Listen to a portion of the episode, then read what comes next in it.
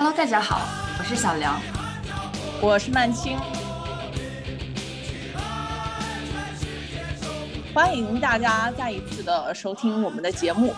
这一期呢，我们大概考虑了一下，想讲一讲，就是在奔向三十以及三十的这种道路上，毕竟工作了也有一段时间了，然后都会遭遇一些奇奇怪怪的事情，所以这一期我们专门来。吐槽我们的工作以及工作当中所有的事情，然后这一期我们也邀请了一位嘉宾，九万小姐。九万小姐，你先来给我们的观众介绍一下自己吧。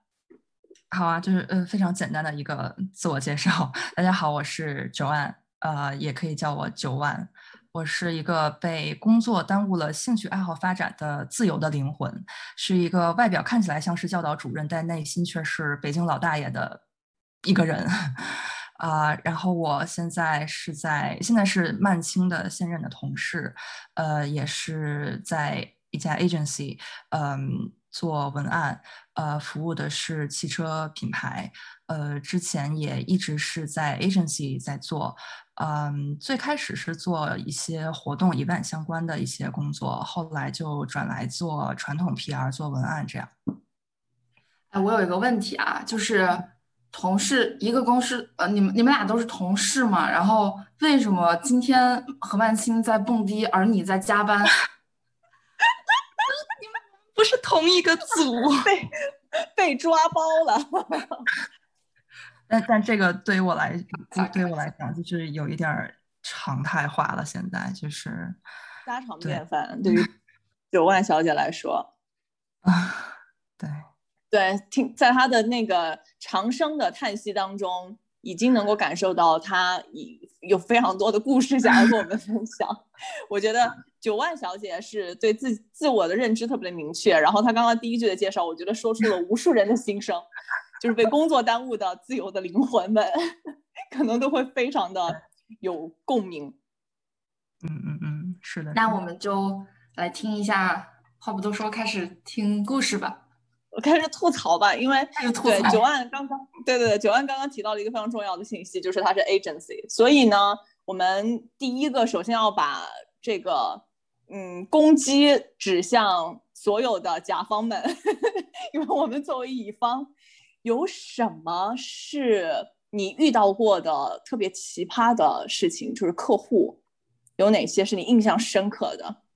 我们今天三个都是乙方，对吧？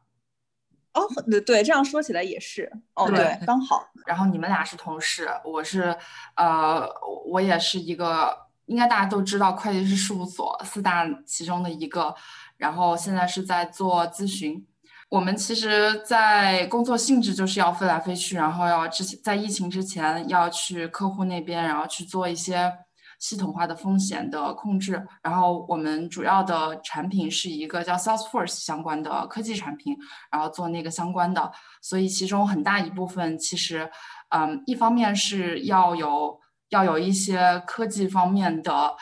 意见和和。控制管理的建议，但是另外一方面呢，很大一部分就是要去了解客户他们在做什么，然后他们现在遇到的问题是什么，这是就我过我工作过程中可能最大的一个难点在，所以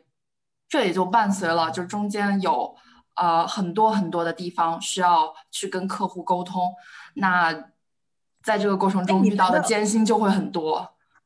我哎，你们的客户大概是什么人？以及你对接的一般是，比如说在他们那个公司是属于什么样的职位，或者是做什么事情的？其实这一点说来，还是我选择现在这份工作的原因，就是我们对接的大部分都是大型公司的非常高层的人，就包括 CTO 啊，然后或者呃一个大的研发部门的经理，可能。呃，总监以上级别，因为他对那个公司会有一个更大的 overview，所以其实，在跟他们 meeting 的时候有非常大的压力，因为你看着那些 title，你就会觉得啊，对方是一个很吓人，对，或者或者呃北美区总监或者什么 VP，就是都是这样的 title，然后你就会觉得啊，我这话是不是又说错了？然后是不是对方会不开心，会怎样？对，就是客户呃 level 的跟我们差的太大了，因为我们都是 associate 嘛，准备 meeting 的人都是 associate，然后对话的都是很高层的，你就会无形的给自己增加特别多的压力。你们直接接触到那些客户是？相对来说，素质比较高的。大越大型的公司，他们的组织架构就越越个越复杂，他们有很多的流程，就是不是你一个人在那儿巴拉巴拉说完就好了，他们可能有背后有十几个部门要去批，然后每个人要不同的意见要整合，并且他们中间可能就是嗯，political 特别多，办公室政治，可能这个部门的大头。对，这这个真的是一个非常非常头疼的点，因为跟我们没有关系，但是是我们要直接应对的压力。我们可能只是受这一个大头呃指示说啊，你们去弄一下这个，然后你我再去接另外一个部门的大头的时候，他们又不同意。那这两边的大头其实都是因为因为客公司太大了，其实都是非常大的人物，就是哪边都不敢得罪，所以夹在中间。呃，非常难做人。然后，但我我同时就我工作下来，我感受到，这是不是也是因就是客户为什么喜欢招我们这种 contractor 来做事情的原因？因为就是你不是自己人，然后你就好怼嘛。反正说的是，我觉得某种程度上是。对对对，就真的很无语。但是，anyways，大概就是这个样子。所以，其实我觉得你的工作当中。客户方可能相对来说好一点，但是因为九万小姐，虽然说我们也是服务于，嗯，比较知名的一些品牌，但我觉得好像感受下来跟你可能会不大一样，然后会遇到一些相对来说比较难缠的客户，所以因为因为他们他们 level 也不是也不是很高，然后就是呃都大多都是做执行的人嘛，然后所以其实对于他们来讲，他。他们也是压力很大，那对我们可能就没那么客气，因为牵扯到很多具体执行的事情。反正我觉得这些年见到小鬼儿也是挺多的，就是各种各样的奇葩也都有。那让你印象最深刻的 印象，最深那最深刻的就是那个品牌，我可以说出它的名字吗？你们会逼掉吗？你不可以，都可以，随便你。好。好，呃，我我尽量不说，就是，嗯，他他就是也是一个，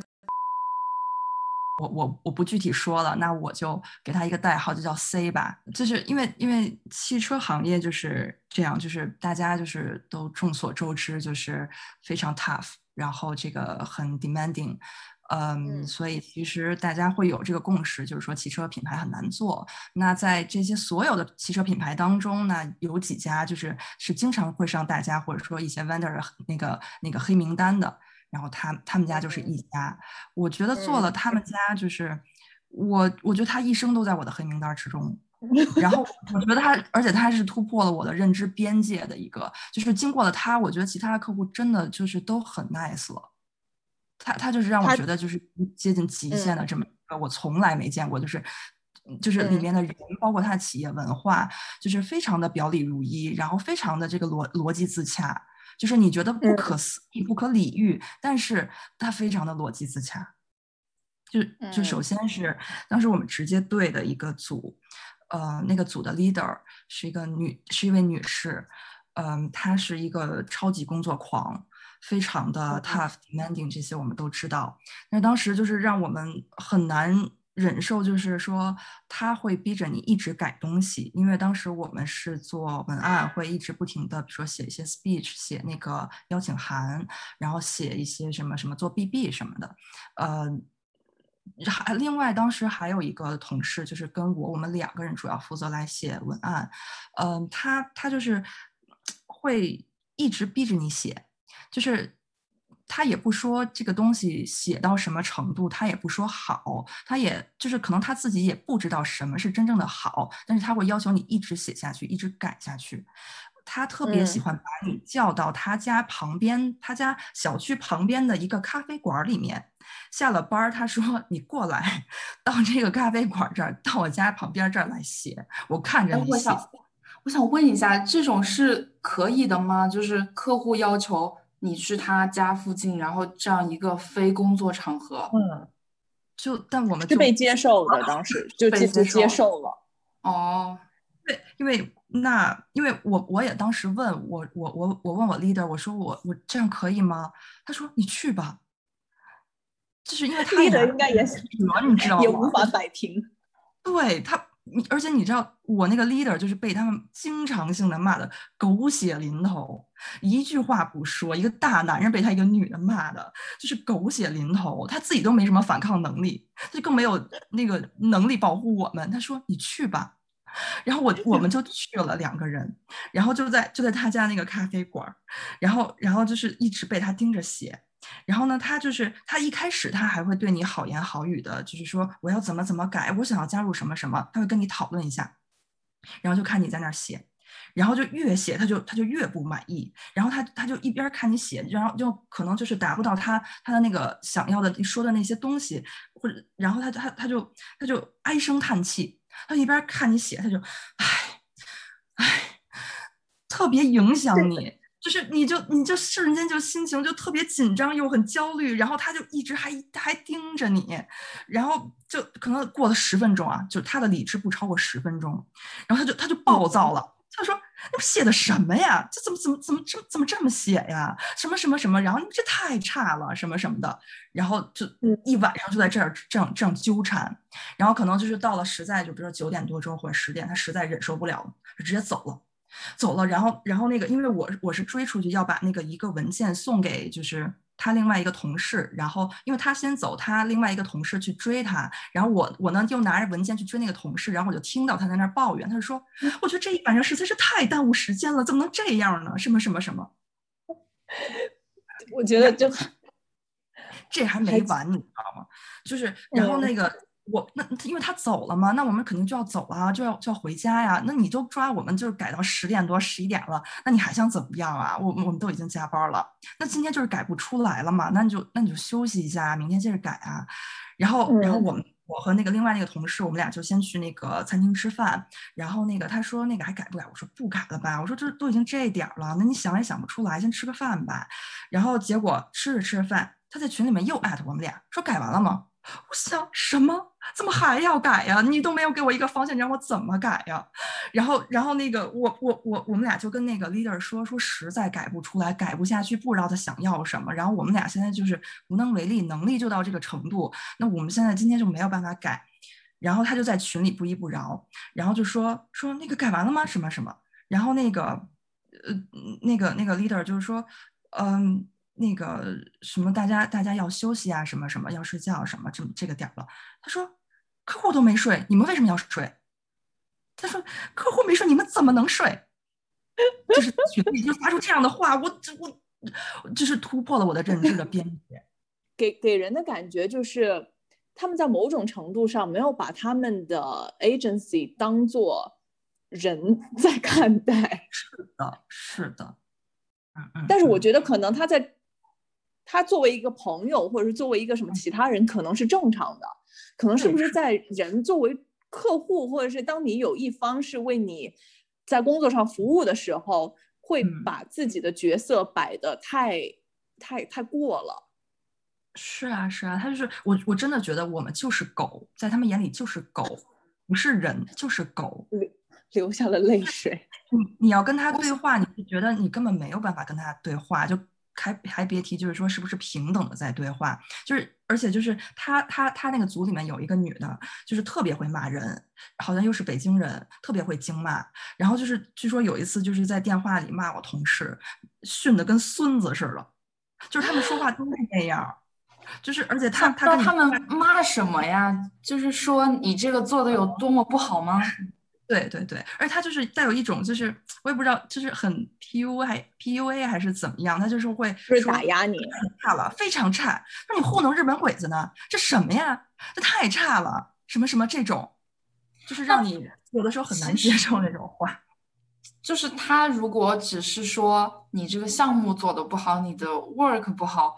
嗯，还还是还是在这个范围内，但是没有上升到人身攻击，对吧？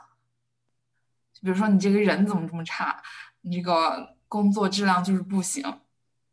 但是他他会有一种就是让你觉得他也在发泄，然后他他没有很正常的在跟你说你这个怎么怎么不好，我们需要怎么怎么改，或者我需要什么什么，他就会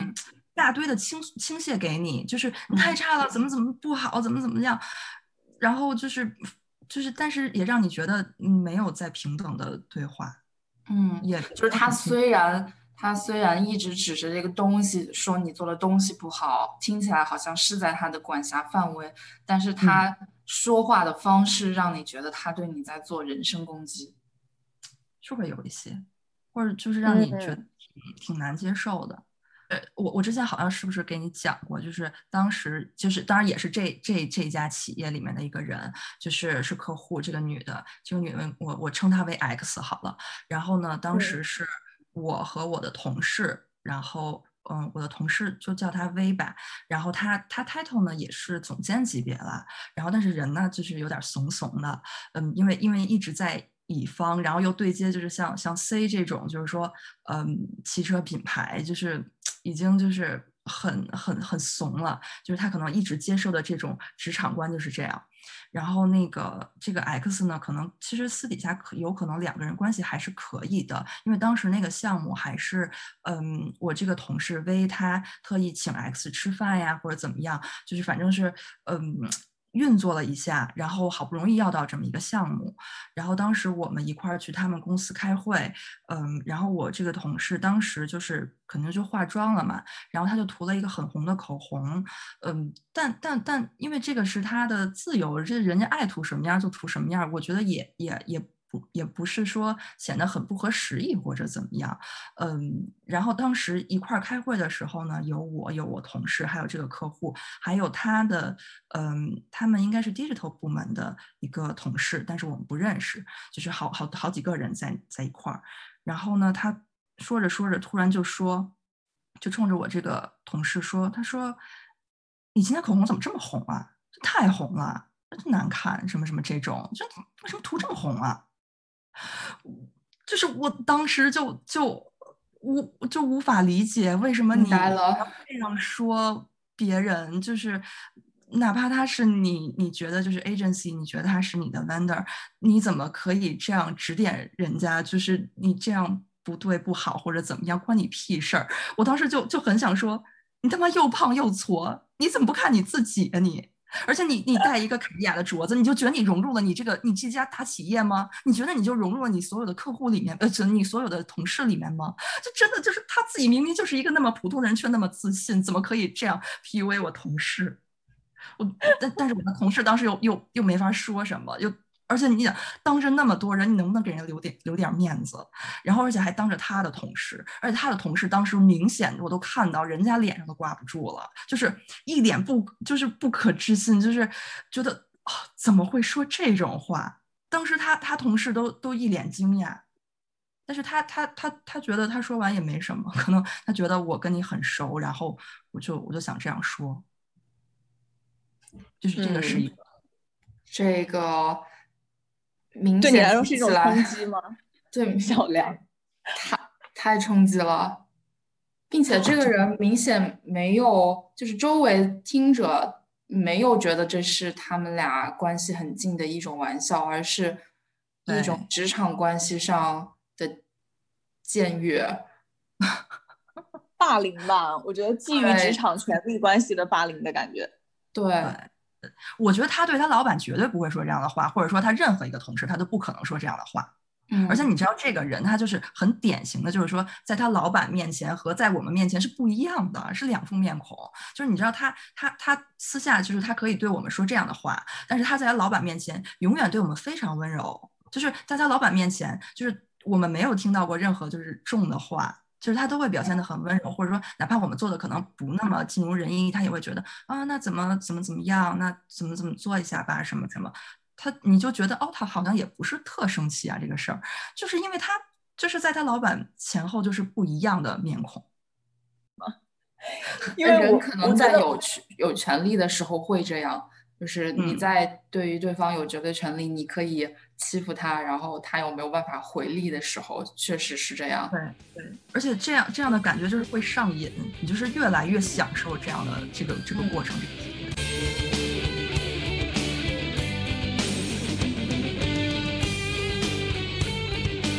所以小梁，其实我最头疼的一部分就是，嗯，经理不回我消息。你的就是经理，就你哦，就是你的 line manager。对，嗯，主要是其实我觉得我们组整个沟通都还挺好的，但唯一就是我发现他们可能是从我经理开始，从上而下有一个文化，就是他不想回你的时候，或者他这个问题他不想答你的时候，他就不回，就是这让我真的很很烦，就是。我觉得你要么就说给我一个明确的回复，这事儿我到底应该怎么做？你给我一个方向。但你不回呢，就我不知道怎么办。我是应该，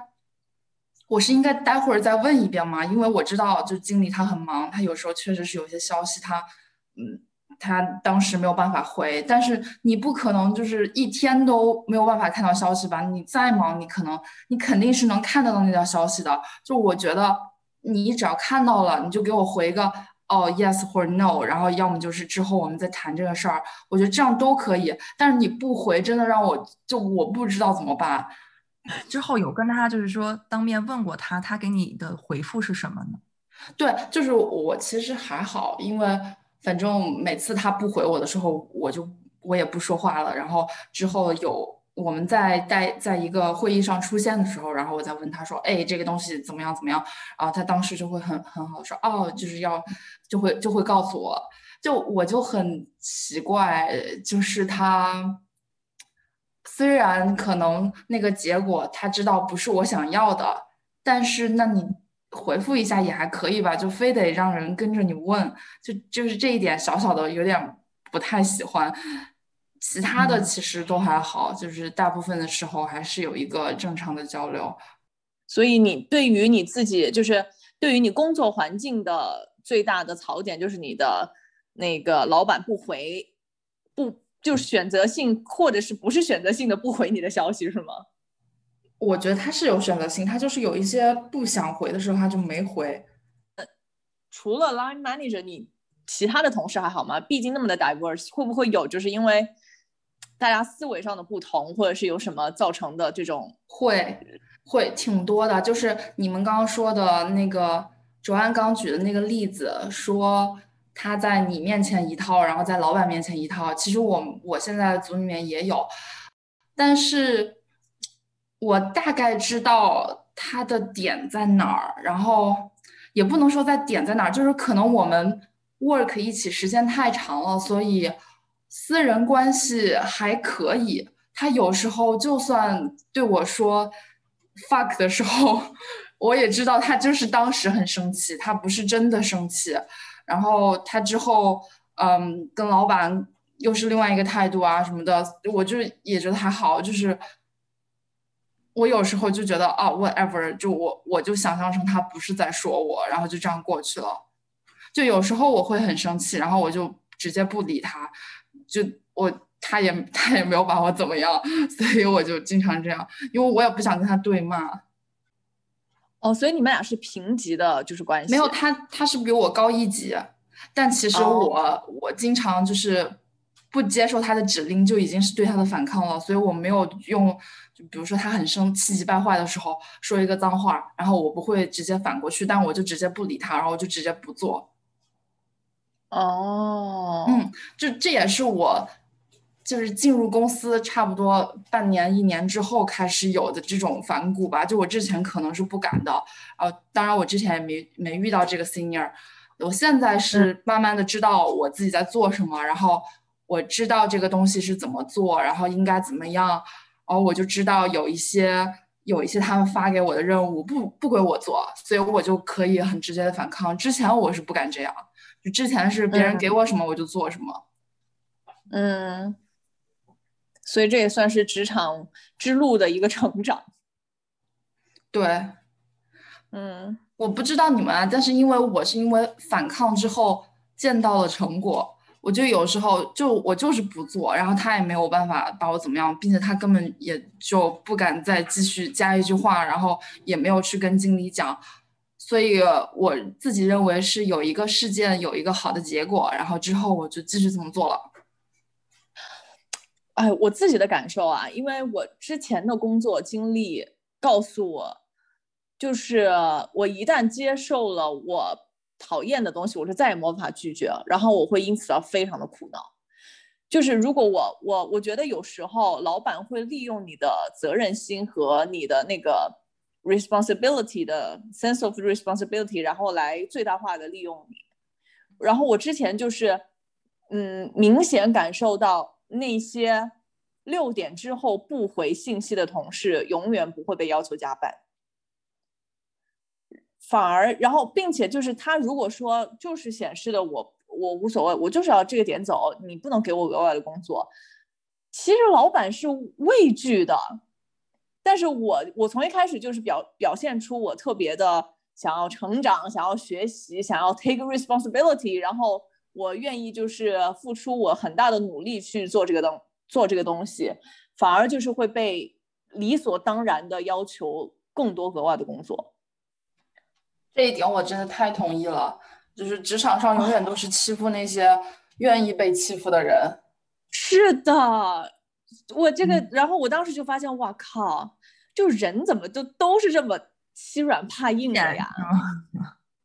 我我我可能还没有那么强大到，就是说可以看信息不回，或者就是很很直接就拒绝，就是你无法拒绝。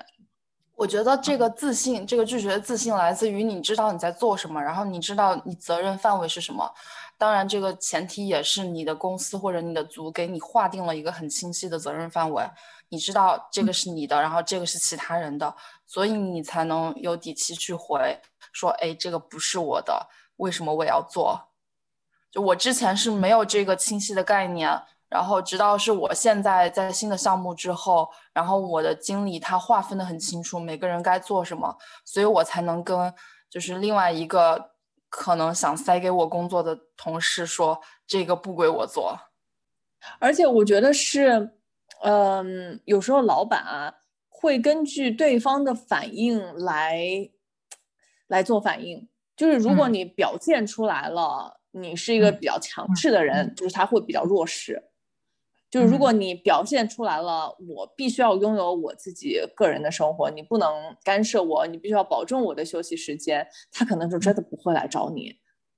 要不然他就会觉得，哎，他应该是可以的，那为什么不呢？就给我就是特别明显的，就是我这一路走来，我就是这个感觉特别明显，就是啊，老板特别会欺软怕硬，所以我们都要硬起来。对，是的，其实从。老板的角度来想，他们也他们在任何提出任何一个需求的时候，也会想我去找谁能够最快的给我一个结果。然后，如果一直是那个秒回信息的人，他可能就觉得我侵犯你的休息时间是可以的，下次我再侵犯的时候也是可以的。对，以至于你想要反抗的时候，对方甚至会觉得哈，你为什么就突然这样了？反而觉得你没有完成你分内的事情。嗯，我自己的有这样的感觉，所以九万小姐，你对于你的以前的同事、现在的同事、以前的老板、现在的老板，有什么吐槽的点吗？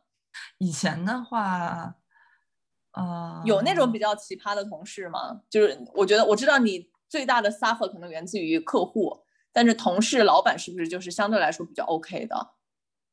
还是可以的。嗯，也会。我我第一份工作就是我们 team 的人就是相处的挺好的，而且就是现在也还会玩在一起。后来呢，就是我我我我上一家公司呢，嗯，没有特别强烈的 team 的感觉，因为那个 team 就是人很多，就是我只有我和另外一个姑娘可能做文案相关的，其他人可能就是做一半多一些。嗯。当然，就是有一些很奇葩的人，嗯，但是我也没有投入特别多的感情在里面，所以也也也无所谓。第二就是记住，就是呃，leader 很怂，然后里面有一些人素质不是很好，然后然后而且发生过就是听我，因为我走了之后有一个我当时的那个同事，他还在那边儿，嗯，他就是跟我会会聊一些他们就是当时那个职场的一些事情，呃，他就有说其中当时有一个男的对他有性骚扰的这个行为。天呐，哎，我想知道你们有遇到过这样的吗？或者对方给你性暗示？我没有遇到过。然后他他，我当时听他讲的这个故事，我还是挺惊讶的，就是没有想到说这个会发生在我我我身边。然后他他是说，嗯，当时，呃，这个也是一个非常 drama 的一个故事。然后我我我现在来讲这个事儿，就是当时是大家一起出差，然后是很多人，但是可能就是说活动当天结束之后很晚了，然后大家可能分批要回去坐车或者怎么样。然后当时是我这个嗯这个同事女生嘛，然后另外那个男的。嗯，就是可能站在一起在等车，然后已经很晚了，然后突然这个男的就就跟他说：“哎，你今天晚上去我房间睡吧。”然后，然后我这个这个同这个这个朋友他就是就是吓了一跳，就觉得怎么会说这种话？就是他他他就是当时也一愣，没有反应过来，他就说你你在开什么玩笑啊什么的，呃，然后后来这个男的继续说，就是反正就是想让他那个什么到他房间睡或者怎么怎么样，然后他肯定就不依，然后两个人当时可能就是。一直是言语上面有一些就是对话或者怎么样，呃，后来可能已经上升到肢体有一些些的，就是这种拉扯，然后后来正好是呃车过来了，这个车当时是应该是也是 team 当中一个同事开过来的，正好就救了我这个朋友，然后就就带他回酒店了嘛，然后回酒店之后就是两个人就没有再见面，然后所以这个事儿也就不了了之了，然后后来我这个同事他回到。呃、，office 之后就跟 leader 说了这个事情，然后并且声泪俱下的。然后 leader 就我们 leader 虽然怂啊，但是在这个事情上也还是就是因为原则性的问题，他就是开大会，就是说我们内部发生这种事情是非常不对的，怎么怎么怎么样，但是没有当时就是点出这个人是谁。然后，然后后来呢？因为他们在办公室里还是能够碰到，就是我这个朋友和当时骚扰他那个那个男同事。然后之后，这个男同事就会有一点就是说。躲避，就是因为他他当时开在开会的时候，大家不知道是他，但是他很怕我这个同事说出去，让大家知道是他。但是但是后来也没有没有什么结果，这个同这个男同事也没有被开除或者有什么惩罚或者怎么样。但我但我估计应该就是说私下有谈话，但是因为他那个男同事他也是在公司很久很久了，嗯，应该对他没什么影响。好的。我、嗯、我自己没有受到，其实我自己身边的就是男的同事、上司都不是很多，就是我整个的工作以来，但是我有听说过，也是我的朋友的公司的老板，嗯，我不知道，因为这个故事传的人可能就是比较多，不知道它的真实性还剩下多少，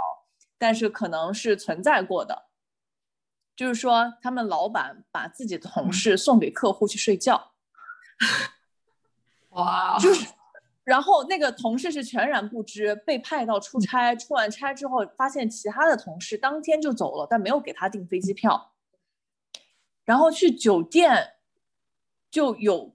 客户在，然后好像进行了一些拉扯。后来那个同事呢，就呃，他的那个同事应该就是上报给了客户那边所属的集团的总部。然后那个客户应该是被 fire 掉的，但是他自己的老板就是安然无恙，而且我觉得好像比较难取证，就是这种事儿好像，嗯，除非你就是一直开着录音，但是我觉得这就是非常的难难取证。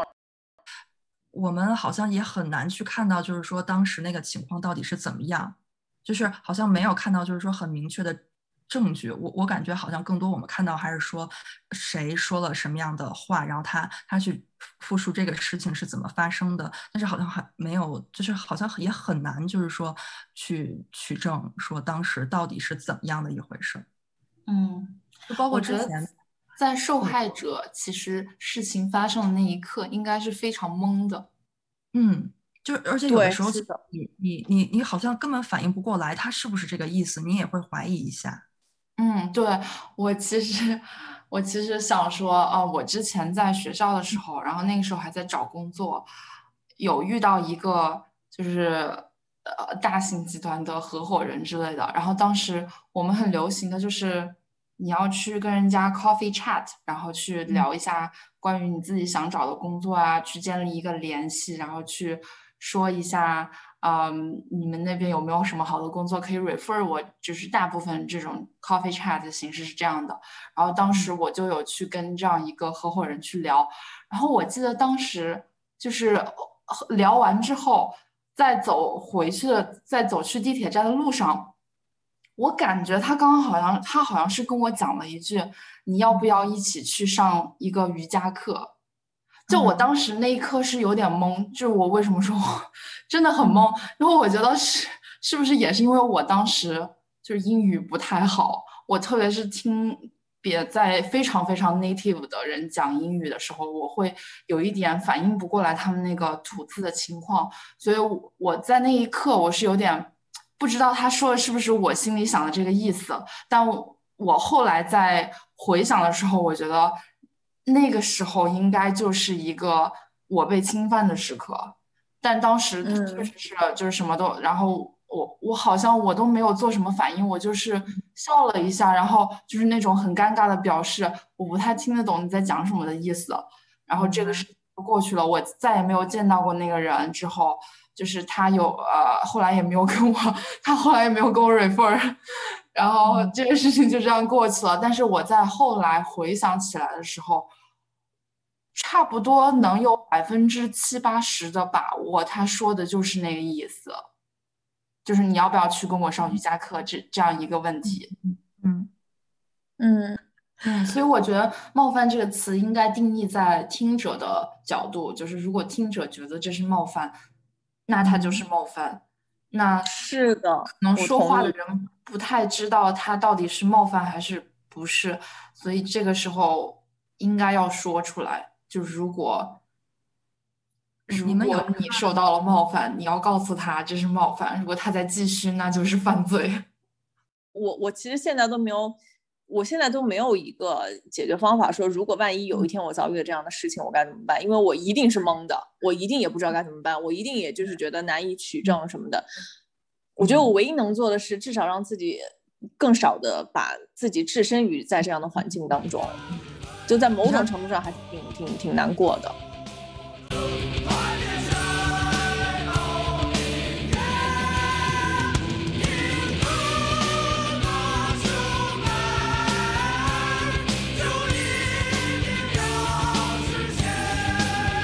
对，你知道这个事情就是又又让我想到，就是我之前做呃算是第一个客户吧，正式的客户。然后他他这个客户就是本来就很特殊，他是重工企业。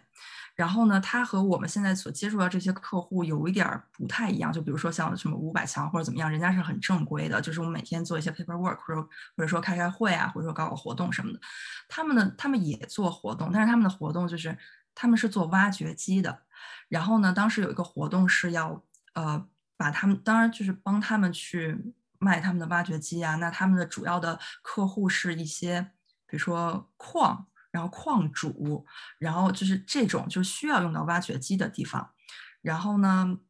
就是有一些大客户，他是在非常远的呃。就是有点边界的那种地方，然后在那个矿里面，那个、那个、那个、那个、那个地方呢，就是做活动。当时其实我还跟我 leader 就是要求说，我说我也想去那个尝试，就是做这个项目，怎么怎么样。他说你一个女孩就不要去了，因为那个里面就是说矿里面全是男的，然后你你上厕所都没有地儿。他说我就不建议你去，我也不带你去了。然后呢，后来我知道他们所谓就是在那边做活动的方式也是非常的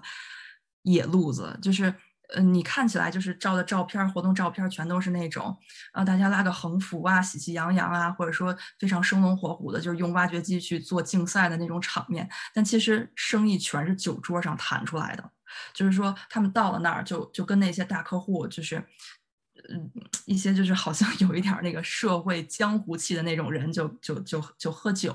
就是说说咱们下午这个活动怎么搞啊？咱们怎么分组啊？什么什么？那边人就说了，说嗯，咱们那个边吃边说吧。然后就就开始中午就开始喝白酒。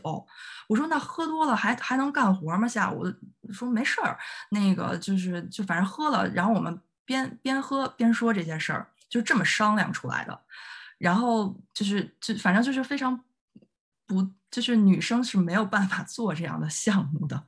然后后来有一次是他们呃另外一个女同事，就是也是因为就是我们。当时办公室在这个项目上面有一点复杂，在这个这个这个这个人事关系上面，那就一定需要这个女同事去。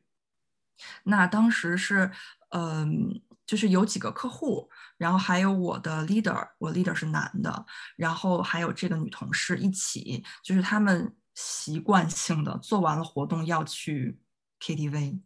然后要去。就是这种氛围的，就是夜总会还是怎么样？就是去大家喝个酒、聊聊天儿，什么什么，招待一下客户，这个是一个惯例。然后呢，就所有其他的都是男性，然后只有这个同女同事她是女性嘛。然后好像是当时到了十二点，还是有一个点儿，她就会开始放音乐，然后大家就跳舞。然后好像是说，当时和这个女同事一块跳舞的这个这个老师，我们叫他什么什么老师啊，他就是客户的人，他好像是手放在了这个，就是摸了他一下，我不知道是摸哪儿，就是我到今天我也不知道他是摸了他的腰啊、背啊还是哪儿，嗯，我只能是从我后来就是我 leader 跟我就是描述这件事情上获得一些信息，然后反正我当时就是这个这个女同事非常敏感，她她。一瞬间就就就就可能弹开，然后对，然后她就反应很激烈，就跑了，拿着包就跑了，然后就留下客户就愣了，说怎么回事儿？呃，然后后来后来他跑跑回酒店，然后跟他的那个 leader，然后当时总监吧，然后就就就说这个事儿，说我不去了，我再也不去了，就是当时应该哭的还挺伤心的，嗯，但是但是 anyway，客户被甩在那儿。就是当时只能剩下我 leader 去解释这个事情，有点尴尬。他说：“哦，他可能不舒服，或者怎么怎么样，他他其实不是什么意思，或者怎么怎么样。”嗯，然后后来就是，当然客户也，我不知道客户什么反应，反正那那人都跑了，你又能又能怎么样？就我后来我 leader 跟我说这个事情的时候，他完全都是一种很调侃的语气，就是他说：“你也不看看他居然跑了。”对，他说。人家怎么可能对你有兴趣呢？就是大家就是社交啊，然后跳舞啊，可能就是摸了一下或者怎么样。那其实人家不是那个意思，就是你们太敏感了或者怎么怎么样。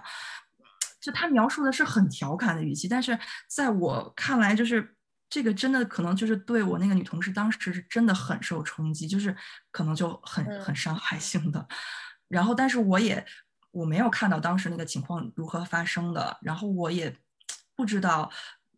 当时我那个女同事，她反应是不是过激，还是说，就是可能当时就让她很不舒服。而且我我现在也没有找到，就是说，如果我遇到那种情况，我会怎么样的那种解决的办法，我我也不知道。嗯，我现在其实很，就是说我没有遇到那样的客户，就不需要经常喝酒或者怎么样。嗯，我觉得就是。你刚刚说的那个职场环境是我非常恐惧和害怕的，不是，就是我，那是我能够，那甚至于都不像是我所认知的职场的环境，更像是，呃，随处可，也不是随处可见，就是那种有着权力关系的酒局、饭局。嗯，对。唉，太不容易了。对，真的非常的非常，感觉这一集都 很心酸。我想知道这是就是一个产业一种公司，比如说是公关相关的，所以有很多这样的非常奇葩的客户，因为因为他毕竟可以提什么要求都可以嘛，这些设计上的东西，还是所有的行业你们觉得都这样？嗯。我自己的感觉是，不同的行业有不同的奇葩之处，嗯，但是我觉得共同的点在于，当人掌握了权力，在某种程度上可能会暴露最本质恶劣的那一个部分，只是说它有没有一个更好的监管机制，或者是有没有更正规的流程，或者是它的那个公司所想要营造的企业氛围是什么样子的。我自己就整体的感受下来，如果说要给一些求职的，比如说刚刚毕业的，嗯，朋友们一些建议的话，我还是觉得先不要看钱多与否，我觉得能去比较大的正规的企业，就要去那样的地方。这个我觉得在某种程度上是能把自己的伤害的风险降到相对来说比较低的。但是你知道我刚才说的这个客户，他他们也是五百强啊。就你你你你你不知道，就是说这些客户里面有一些人，他可能真的也有素质非常参差不齐的。对，就是就是，我觉得某种程度上就是你不是说你服务的五百强，我觉得还是怎么说呢？去 international corporate 可能在某种程度上会好一点吧。对，就是我想分享的，我们公司有这样的一个过程，并且。在 Me Too 运动之后，我们发了好几次相关的呃培训的一个 training 的东西，每个人都要做。然后那个 training 的东西里面会非常清楚的告诉你什么是职场性骚扰，他说什么话就叫职场职场性骚扰。然后遇到这种情况的时候，你应该怎么做？然后这些都是以那种。先是一个 video 教学，然后让你去回答这些问题，然后你通过那些问题，你才能 pass 这个培训，这是每个人都要做的。所以，嗯，大概就是我们会有一个这样的机构，我不知道它叫什么，应该中文名应该能叫一个监管性的机构吧。你在遇到相关的问题的时候，你可以直接去给他们打电话，然后告诉他们发生了什么，嗯，然后并且你可以是匿名的。嗯，你可以告诉你任何想想说的信息，所以我觉得有这样一个东西存在的话，让我觉得会稍微安心一点。嗯嗯，是的。我觉得如果说是性骚扰，就职场性骚扰这个事情，好像不分行业，就是大家可能都会面临到的一个一个问题，肯定是需要去有一个监管的机构在，然后。嗯，去规范东西。嗯嗯，是的。所以其实除了像我们刚刚说的对客户的吐槽、对同事的吐槽，以及比较严肃的职场性骚扰的问题，你们还有什么其他的职场里的比较印象深刻的、随便任何的情绪的故事吗？就我觉得现在感觉我的职场环境还是挺好的，至少，嗯，就没有听起来没有没有听起来是吗？对，没有听起来那么有毒。但是我在刚进入职场的时候，也也经历了一阵，我现在看来就是职场冷暴力的一个过程。就是我有一个同事，然后他比我可能就只大一岁，他是一个，嗯。我姑且叫他小丽吧。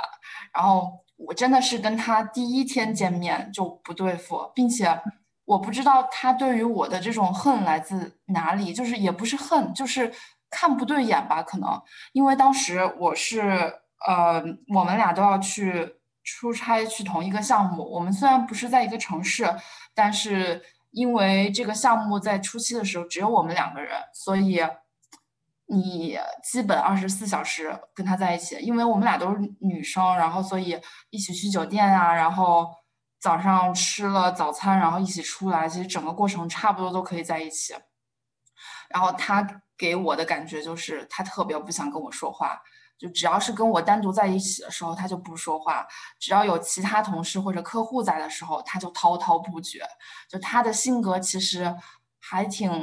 我觉得摘开他跟我单独在一起的那一那一些时间，其实还挺 outgoing 的那种，很阳光的美国女生，然后特别喜欢成为人群中的焦点，特别喜欢那种一大群人嗯 hang out，然后他在那儿一直讲啊，然后活跃气氛的那种人，就是他是那种性格，但他跟我在一起的时候就变了另外一个人。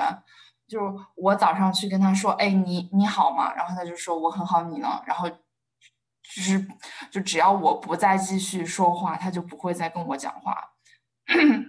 我就是在这种情况下跟他一起工作了差不多快三四个月吧。然后当时因为我第一，那是我第一个项目，然后又是我第一份在这边的正式的工作，所以我一直都在努力的做我自自己该做的部分。他给我什么工作？因为他是我的比我高一层的，呃，叫 senior 吧。然后 manager 他有时候在，有时候不在，但是他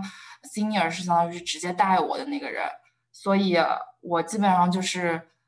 他说什么我就得做什么，然后在那段时间就真的压力，就是不知道是从哪里来的压力，并且是那种压抑的感觉，因为因为实在交流实在太少了，然后他给你就是我我当时没有办法说出来这种感觉，但是直到我后来在回想的时候，我觉得他给你制造的那种氛围就是对我非常不利的，因为。他从非常专业的角度来讲，他也没有在工作上给我很多指点，然后带着我去作为一个新人应该去做哪些，怎样很快的融入这个项目，怎样去跟客户联系上。然后在个人的方面，那就更没有了，就是没有像做一个那种嗯很正常的同事去跟你聊天啊，去有一些很小的 small talk 呀那些都没有。嗯，我是一直到，呃，我遇到了另外一个墨西哥的女生，然后她当时从另外一个项目，然后到我们那个项目，可能是一个短暂的在那边，嗯，大家交流一下，因为是相似的项目。然后他当时也跟这个小丽一起工作过，哦，就是 我觉得那简直是我的一个。转折点吧，就是那天我们都在一个会议室里面，然后他那个小丽，她可能之前对那个墨西哥的女生也不太好吧，所以她就是中间有一段时间就出去打电话还是什么的，然后我们就剩下几个人都在屋子里面，就剩下我们几个呃级别都是一样的 associate，然后那个墨西哥女生她是那种挺酷的，她当时就。就是我觉得她是第一个说出来，她就说啊天呐，这这个小丽实在太烦了，就是我一分钟都不想跟他待，我想现在立刻马上就回墨西哥。就是当时他一说完，我觉得我内心的那种委屈被他点燃了，我当时在会议室里面我就哭了，就是被可能把他们俩也吓到了，他就是说就是。就是那种我我一直压抑的感觉，然后我后来发现不是我的问题，不是我一个人在忍受这些，还有其他人他可能之前对其他女生也有这样过，所以当时我就在那个墨西哥女生的支持下，然后我那个周末回去之后，我就给我的老板打了电话，然后 真的是声泪俱下的控诉他的各种行为。主要是，当然，我主要也是列了工作上的一些点，就是他如何如何不跟我配合，不教我做东西，然后不任何不给我作为一个新人任何的引领，让我在一个人在那儿非常非常的迷失，我不知道我在做什么，我也没有办法，呃，contribute to the project。然后当时，呃。就是我，我当然是鼓了很大勇气去打这个电话，但是我非常非常非常感谢我的老板，就是因为他当时给了我无条件的理解和支持。他说，呃，就我相信你说的，然后你当然不应该被这样对待，你作为一个新人，就是应该有人要去教你，你不应该就一个人在那儿去自己去找，然后自己去。探索，这样既浪费你的时间，也浪费我们所有人的时间。所以他说，就是你给我一些时间，然后我会去把这件事情解决。然后他之后真的就把那个女生调出了当时那个项目。那个项目本来差不多是两年多，到现在还在继续。就是如果我没有说出来的话，我到现在都还跟他一起在工作。就是我觉得还在 suffer，对对，还在 suffer。所以当时那个那个周末对于我来说就是。有一个嗯啊哈的那种，就是 mind changing 的那种感觉。嗯，我真的说出来这件事情，然后他也得到了很好的解的呃呃完善，然后最后也都结束了。就是我我自己的感觉真的是啊，我第一次能够非常勇敢的主刀的去说，呃，即使在职场上，我作为一个新人，作为一个非常弱势的一方，我仍然应该去提出关于我的一些疑问，我感受上面不对的地方，然后去跟大家去讲，然后去告诉老板，然后，反正这这个对我的感受是很大的。然后从那以后，我真的也是变了挺多，非常的主动，非常的去呃。主导自己的一些东西，即使作为我，我是一个学习者的身份，但是我也应该去，啊，去去参与，然后而不是作为一个被动的一方。对我，其实，在摆脱那个，嗯，冷暴力之后，我一直以来的想法就是，嗯，不论老板在训我或者在做什么，我在做错一个东西，压力很大的时候，我都告诉自己说。没关系，我可能做不久，我就会走了。这个工作对于我来说也没什么。我经常这样跟自己洗脑，导致我现在真的还就越来越无所谓，越来越酷。他们有时候让我做什么，然后也知道我不是那么容易塞活，所以，所以我现在感觉就是自己对自己的职场上的掌控是越来越好了，并且我今年就是真的也不是你越用功，然后就越有。越有更好的效果，有时候真的还挺看巧劲的。我就觉得我今年没有去年付出那么多努力，但是老板给我的反馈都还挺好的。然后，并且他在给我反馈的时候，我还会去跟他 argue 说：“你为什么不给我更高一级？” 就是越强势，对方就越对你越好。是的，所以卓案，你学会了吗？你觉得你工作中最难的以及心得最大的心得是什么？这一路走来，我觉得还是学到挺多的。当然，我现在也还在解决某一些问题，就是，但我觉得最开始，因为我是一个